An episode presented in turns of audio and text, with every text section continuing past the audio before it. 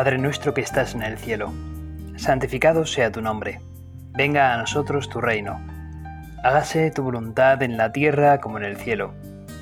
Danos hoy nuestro pan de cada día. Perdona nuestras ofensas, como también nosotros perdonamos a los que nos ofenden. No nos dejes caer la tentación, y líbranos del mal. Tomando en mis manos el libro del Catecismo de la Iglesia Católica, eh, que por cierto em, hay una versión de 1992 de, escrita en latín y traducida al francés, y del francés se tradujo al, español. Y hay otra versión más tardía, que es más perfecta en el Catecismo de la Iglesia Católica, es la nueva edición que se tradujo directamente del latín al, español, por lo tanto no tuvo que pasar por el francés y es una mejor edición para poder comprender exactamente en lo que la Iglesia, su magisterio, su doctrina nos dice. Y esta edición, si la anterior, la que se pasó del francés, del latín al francés y del francés al castellano en el 92, es de color naranja, esta nueva edición es la portada es de color morado.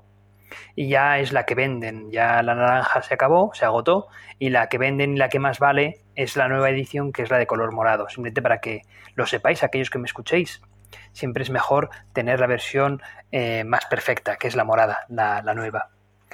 Pues perdonad por este mm, paréntesis, pero bueno, cogiendo efectivamente el catecismo de la Iglesia Católica para decidir sobre qué hablar, eh, he abierto una página al azar.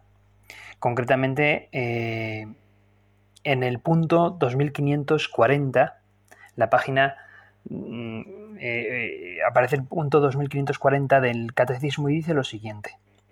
La envidia representa una de las formas de la tristeza y, por tanto, un rechazo de la caridad. El bautizado debe luchar contra ella, mediante la benevolencia. La envidia procede con frecuencia del orgullo. El bautizado ha de esforzarse por vivir en la humildad. ¿Querríais ver a Dios glorificado por vosotros? Pues bien, alegraos del progreso de vuestro hermano y con ello Dios será glorificado por vosotros. Dios será alabado, se dirá, porque su siervo ha sabido vencer la envidia, poniendo su alegría en los méritos de otros. Son palabras de San Juan Crisóstomo, que fue, si no me equivoco, entre el siglo IV y V, creo que es más del V, eh, llegó a ser el patriarca de Constantinopla, una de las ciudades más importantes del Imperio Romano y por supuesto la más importante del Imperio Romano de Oriente. Pues bien, lo que me ha sorprendido son esas palabras. Dice que para mm, luchar contra la envidia, la benevolencia. Para luchar contra la envidia, la benevolencia. Y hurgando por internet he descubierto, pues eso, ¿no? Que la benevolencia viene a significar que es, bueno, viene a decir aquí que es una cualidad del ser humano con la que demuestra un sociedad que es bueno con los que convives. Según su etimología, benevolencia se compone de los términos bene, que significa bueno, y volo, que quiere decir querer, o viene de volere, que es querer, desear, de ahí viene la palabra voluntad, porque la voluntad es la potencia que te hace desear algo, querer algo. Querer bien, benevolencia, querer bien. Es decir, eh, tratar a los demás con buenos sentimientos. Y hay una imagen de una escena aquí ya de paso en la página eh, de la película Patch Adams del ya difunto eh, Robin Williams, que es un médico que trata muy bien a todos sus pacientes. No he visto la película, pero creo que sé de qué va. Bueno, pues me ha sorprendido, ¿no? Porque frente a, a la envidia, la benevolencia. Y la benevolencia es alegrarse, al fin y al cabo, alegrarse del bien de los demás. ¿Qué es la envidia? Pues entristecerse porque los demás tienen algo que quizás yo veo que falta en mí. Y, y bueno, o deseo en mí. O porque igual por mi complejo psicológico, pues creo que no lo tengo. No lo sé. Y en vez de alegrarme por el bien ajeno, pues me entristezco por el bien ajeno. Bueno, pues la benevolencia viene a significar aquí lo contrario. Tratar al otro bien, desear su bien, alegrarse por su bien. La envidia es un pecado capital, es la tristeza porque el otro le va bien. Dice incluso San Agustín, él veía la envidia como el pecado diabólico por excelencia. De la envidia nacen el odio, la maledicencia, la calumnia, la alegría causada por el mal del prójimo y la tristeza causada por su prosperidad. Dice aquí, fíjate que la envidia pues es, es fruto mm, del demonio, porque al fin y al cabo el demonio tenía envidia, envidia de Dios, envidia de los que Dios trataba mejor o trataba, trataba bien, porque al diablo mm, lo creó como bueno y por lo tanto Dios lo amó. Pero sin embargo, mm, pues él se comparó, el diablo eh, se entristeció y, se entristeció porque tuvo envidia de Dios. Quiso ser como Dios y nadie como Dios, como dice eh, la palabra Mijael, Miguel, el arcángel Miguel. Nadie como Dios, Lucifer. Nadie como Él. No puedes pretender ser Él. Y te ha creado por amor, pero rechazó el amor de Dios. Bueno, pues nosotros, de algún modo, cuando envidiamos, pues estamos también rechazando los dones y los regalos que Dios nos ha dado. Y qué mal, ¿verdad? Porque, porque qué amargura eh, uno puede sentir cuando envidia. Y yo creo que, que, por lo menos cuando éramos pequeños, eh, todos hemos tenido que padecer en algún momento la envidia. O sea, nosotros ser envidiadores de otros, seguramente. Al fin y al cabo, yo de mis hermanos pequeños siempre he tenido celos, ¿no? Creía que mis hermanos se llevaban el amor de mis padres y a mí ya no me quedaba nada. Bueno, pues eso es porque, porque uno tiene quizás el corazón pequeño, el corazón eh, encerrado, pequeño, y por eso el Señor viene a decir que dichosos los, los que tienen el corazón pobre en el sentido, los pobres de corazón, en el sentido de que, de que se saben que tienen el corazón pobre y que acuden a Dios para que se lo agrande, al fin y al cabo, ¿no? Podríamos decir. Bueno, pues eso es también la benevolencia, pedirle al Señor que nos haga tener una voluntad buena, un deseo de amar a los demás, un deseo de querer a los demás para luchar contra la tentación de la envidia.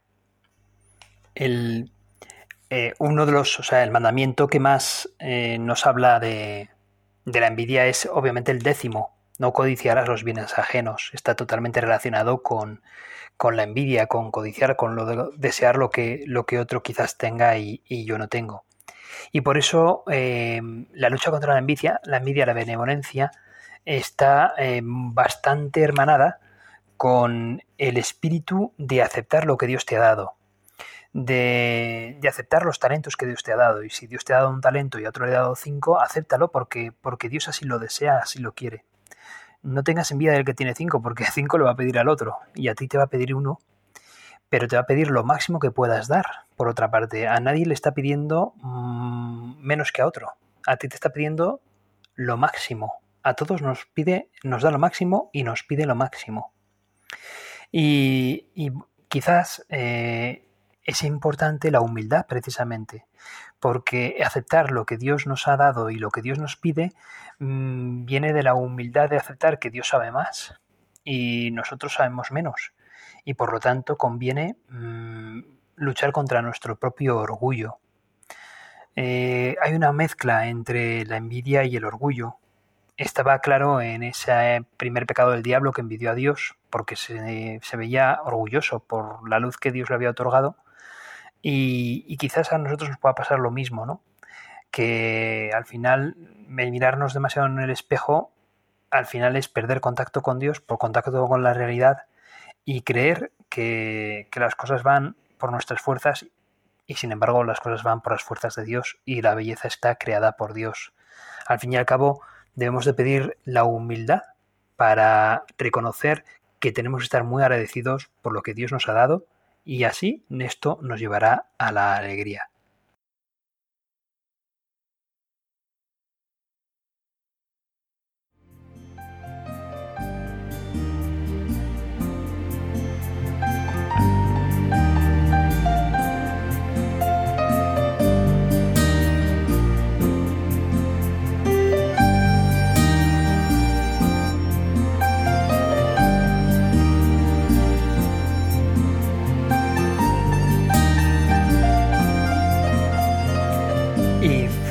Si hablamos de la benevolencia frente a la envidia, haciendo haciéndole la lucha a la envidia, tenemos que hablar entonces de, los santos más benevolentes. Y se habla de San Francisco de Asís como uno de los santos más benevolentes porque, fijaos, él, no nació perfecto ni mucho menos, y de hecho le daba muchísimo asco eh, los leprosos. Pero cuando Dios tocó ese corazón humano e imperfecto, eh, él precisamente, pues en su oración le pediría la ayuda y la fuerza a Dios y, quizás superó su propio escrúpulo al ir a besar precisamente las llagas de un, de un leproso. Y desde entonces eh, la benevolencia entró más fuertemente en él, pues siendo quizás eh, teniendo una historia impresionante de ayuda al prójimo, al desvalido, al enfermo, al leproso, siempre con sentimientos de paz, con, frases de benevolencia, con frases de, querer tratar al otro pues con buen carácter, eh, con gran ayuda. Y otro santo muy benevolente es, también otro santo eh, de origen italiano, aunque más tarde que San Francisco de Asís. Probablemente uno de los santos más simpáticos de, de la historia. Estoy hablando de San Felipe Neri, eh, ese santo que, que canonizaron a la vez que a grandes santos españoles como San Francisco Javier, San Ignacio de Loyola o Santa Teresa de Ávila o San Isidro el Labrador, y, hasta el punto en que los romanos, los italianos, eh, que no conocían a los cuatro españoles y sin embargo conocían eh, la belleza de corazón de San Felipe Neri, llegaron a decir que hoy han canonizado a, un santo y cuatro españoles. ¿no? Vinieron a decir eh, los muy sinvergüenzas. Bueno, pues precisamente, eh, claro, ellos no conocían a los cuatro españoles, pero sí que conocían a San Felipe Neri, que era un corazón hermoso de ver, un corazón lleno de Dios. Y es que tú, Dios, sabes hacer las cosas muy bien. Y San Felipe Neri, em, pues fue, fue un hombre que, que quizás conocéis ya su historia. Nació en Florencia, eh, aunque vivió gran parte de su vida en Roma, una vez ya fue ordenado sacerdote. Y ya desde, desde joven lo llamaban Pipo Buono, porque, porque, bueno, porque era un hombre bueno, ¿no? Era como Pepe bueno, ¿no? Por así decirlo. Eh, pues eh, San Felipe eh, buscaba siempre a esos niños que estaban abandonados de su hogar, de sus familias, y, él se dedicó a mendigar en las calles, fijaos, ¿no? Hablábamos de, la humildad como lucha contra la envidia, ¿no? Pues él mendigó por las calles para, para darles que comer y que enseñar y darles alojamiento y catequesis a esos niños que estaban abandonados. Y una de sus frases muy, muy divertidas también era que a la gente, empezando a los niños eh, en sus oratorios, pero luego a la gente también les decía, sed buenos si podéis. ¿No? Tiene gracia, ¿no? Sed buenos si podéis. Hijos míos. También decía, sed alegres. No quiero ni escrúpulos ni melancolías, me basta con que no pequéis. Pero fijaos qué, qué, cambio de mentalidad, ¿no? Porque, porque al fin y al cabo muchas veces el, seductor, el, el, maligno, el diablo nos vende la moto haciéndonos ver que el pecado es lo más divertido y no es verdad. Y sin embargo él decía, procura ser alegre y verás cómo al final encuentras a Dios. Porque al fin y al cabo Dios es el ser más alegre, más feliz del mundo y seguramente el más divertido. Yo creo que nos vamos a partir de risa cuando estemos con Dios en el cielo. Así es. Sed buenos si podéis. Incluso, pues, mm, San Felipe Neri, también ser humano, se agotaba, ¿no? Y, eh, dice de, dicen que cuando, cuando estaba con los niños y estos niños ya tenían el día más o menos insoportable y, y, lo, ya como para agotarle, ¿no? Bueno, pues en, un acto quizás de, debilidad les venía a decir algo así como te posi mori amazzato, que yo no soy italiano, pero viene a decir algo así como allá te mueras. Pero terminaba diciendo te posi mori amazzato per la fede. Ojalá te mueras por la fe. ¿no? Terminaba como corrigiéndose a sí mismo, ¿no? Cuando ya lo tenían agotado al pobre, al final terminaba por corregirse eh, te mueres, pero por la fe, ¿no? Por la, por la gracia de Dios, por la alegría de Dios, al fin y al cabo. Em, este hombre, como hemos dicho, mendigaba eh, eh, por amor eh, y, en una ocasión se dice que, que estaba mendigando a... Bueno, siempre mendigaba a las personas y no me podrá dar usted una lechuga más. ¿Pero por qué, Felipe? No, pues, pues por los niños, ya sabe, que le prometo que no me lo como yo, que es para los niños, de verdad, que es por una buena causa. y al final la gente lo conocía y sabía que se podían fiar de él y les terminaban por dar más, más cosas a él, ¿no? Y en una ocasión una persona rica eh, estaba molesto con las peticiones de Felipe y le arreó un bofetón a Felipe. Y el santo, en vez de descomponerse, sonriendo, dijo, esto es para mí, y a vos os lo agradezco. Ahora dadme algo para mis chicos. Espero que no le diese otra bofetada para sus chicos.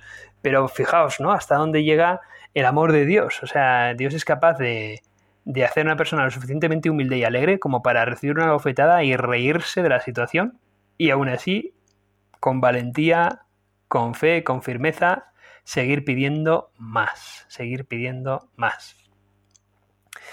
En, otra ocasión también eh, tenía amistad con, otro santo, que era Cardenal Carlos Borromeo, Cardenal de Milán. Y Carlos Borromeo le propuso en una ocasión, Felipe, ¿por qué no eres tú cardenal? Y Felipe, con gran sorna italiana, le respondió diciendo que prefería el paraíso. De hecho, se hizo una película eh, de San Felipe Neri muy bonita, de la RAI, de una película italiana, eh, que se llama Preferisco il Paradiso, prefiero el paraíso, y en la que yo creo que se retrata muy bien esa benevolencia eh, de Felipe Neri, esa benevolencia que le hace, le hace llevar, llevar a, la gente o tratar a la gente con gran alegría y, eso le, provoca, o al menos yo creo que es como como un gran escudo contra la tentación de la envidia, al fin y al cabo. Supo, supo vencer la envidia a base de, pedir a Dios la alegría y de responder a la, alegría y a los regalos que Dios le iba dando. Yo me imagino a Felipe Neri agradeciendo mm, cada cosa que la gente le daba, agradeciendo, por lo tanto, a Dios por tantas riquezas eh, espirituales. En una escena de esta película Preferisco el Paradiso, si la habéis visto, supongo que recordaréis esa escena en la que, en la que está el, em, confesándose Felipe Neri, confesándose de sus propios pecados con otro sacerdote, que se llama Persiano Rosa. Con otro amigo sacerdote siempre nos hace gracia el nombre de Persiano Rosa. Bueno, pues eh, Persiano Rosa, no sé cómo sería en la realidad, no sé si existió, la verdad, pero en cualquier caso eh, lo ponen siempre como poniendo, poniendo siempre como muchos, muchas, eh, unas penitencias muy fuertes, ¿no? Que además debía ser algo acostumbrado a la época.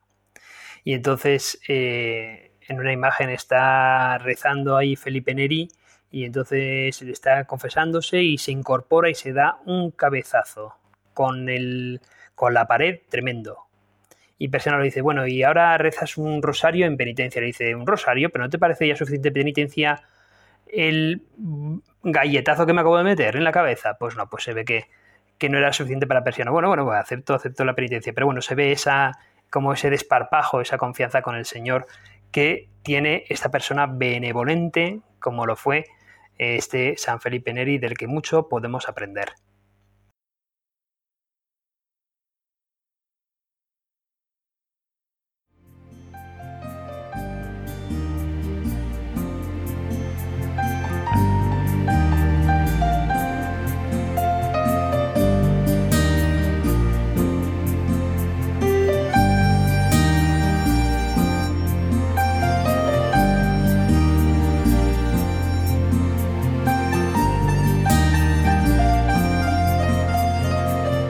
Se, ha dicho frases del estilo a detrás de un gran hombre hay una gran mujer y, cosas así, ¿verdad?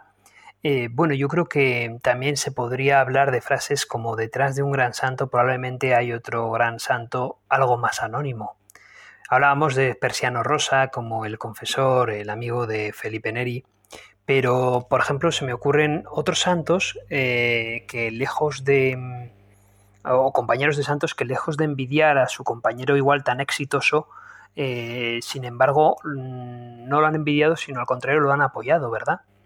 Pienso, por ejemplo, en bueno, San José María Escriba de Balaguer, fue un santo eh, con, carácter, eh, con una gran personalidad, una gran personalidad que puede, eh, bueno, pues puede atraer a muchos o puede también provocar cierto rechazo a otros también, ¿no? Es lo que sucede también con personalidades igual fuertes. Pero pienso, por ejemplo, en los que estaban alrededor de San José María, pienso en un Álvaro del Portillo que ha sido considerado pues beato por parte de la Iglesia Católica, posteriormente luego Monseñor Javier Echeverría que ya murió. Bueno, pienso en, ocasiones, por ejemplo, en Álvaro del Portillo, eh, siempre en un segundo plano, pero siendo quizás eh, no solamente confesor eh, de, José María Escriba de Alaguer, sino un gran amigo y, alguien pues que le, favorecía, alguien que por su diferencia de carácter le complementaba muy bien a San José María.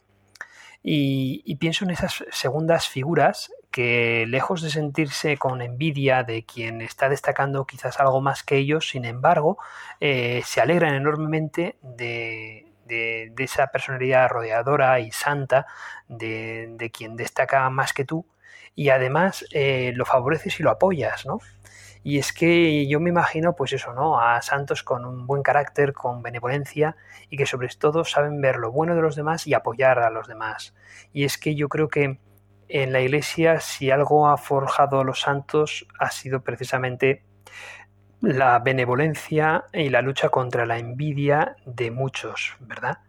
Eh, que han fortalecido y han dado más seguridad a los santos para seguir pues, fundando eh, fundaciones estupendas y, e inspiradas por Dios.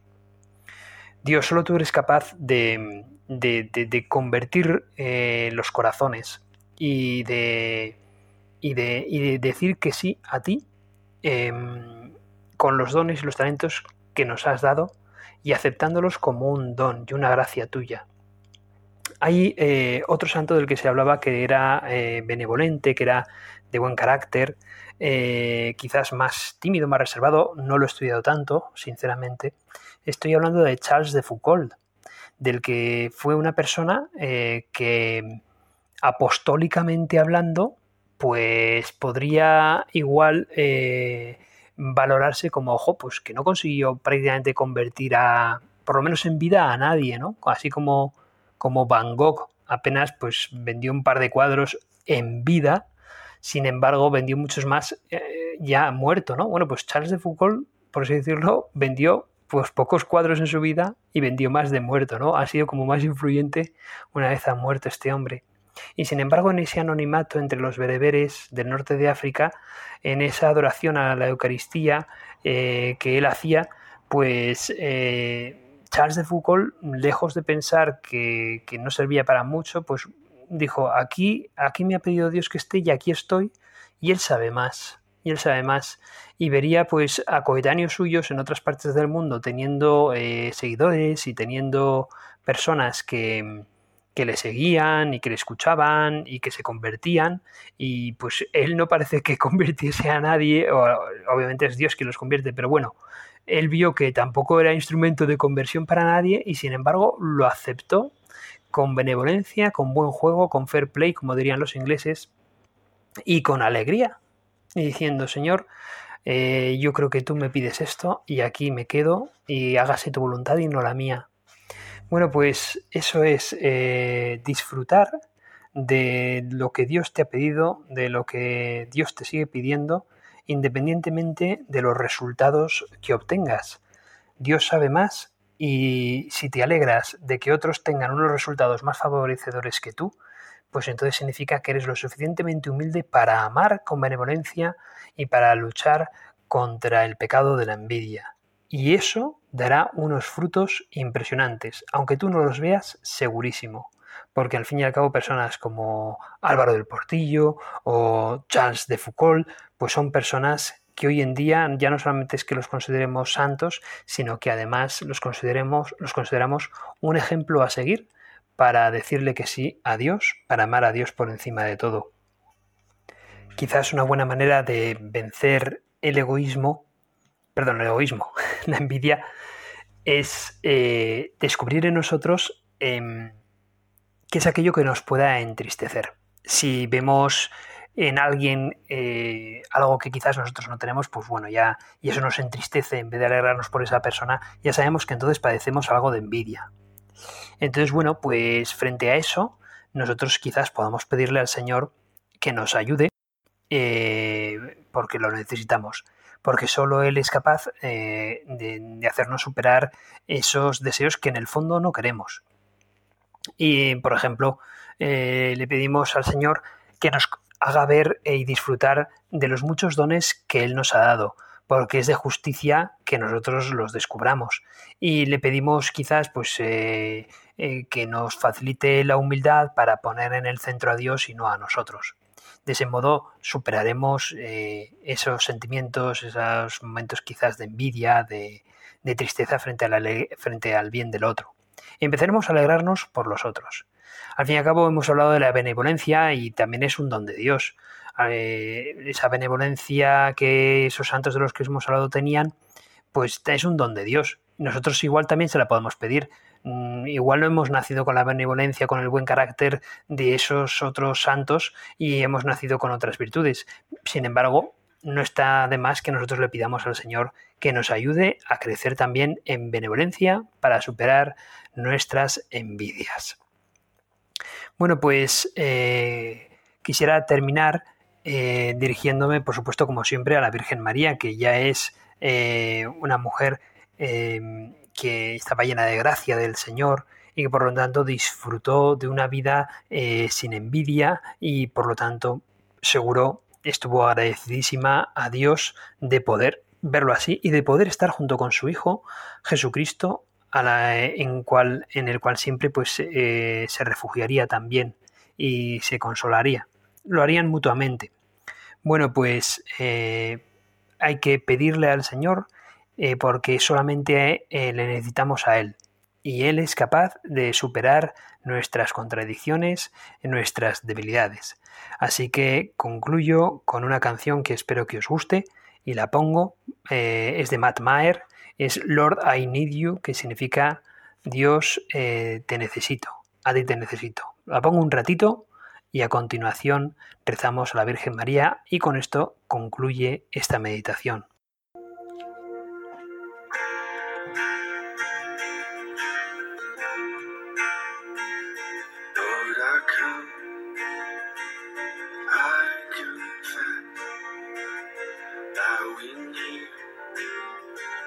I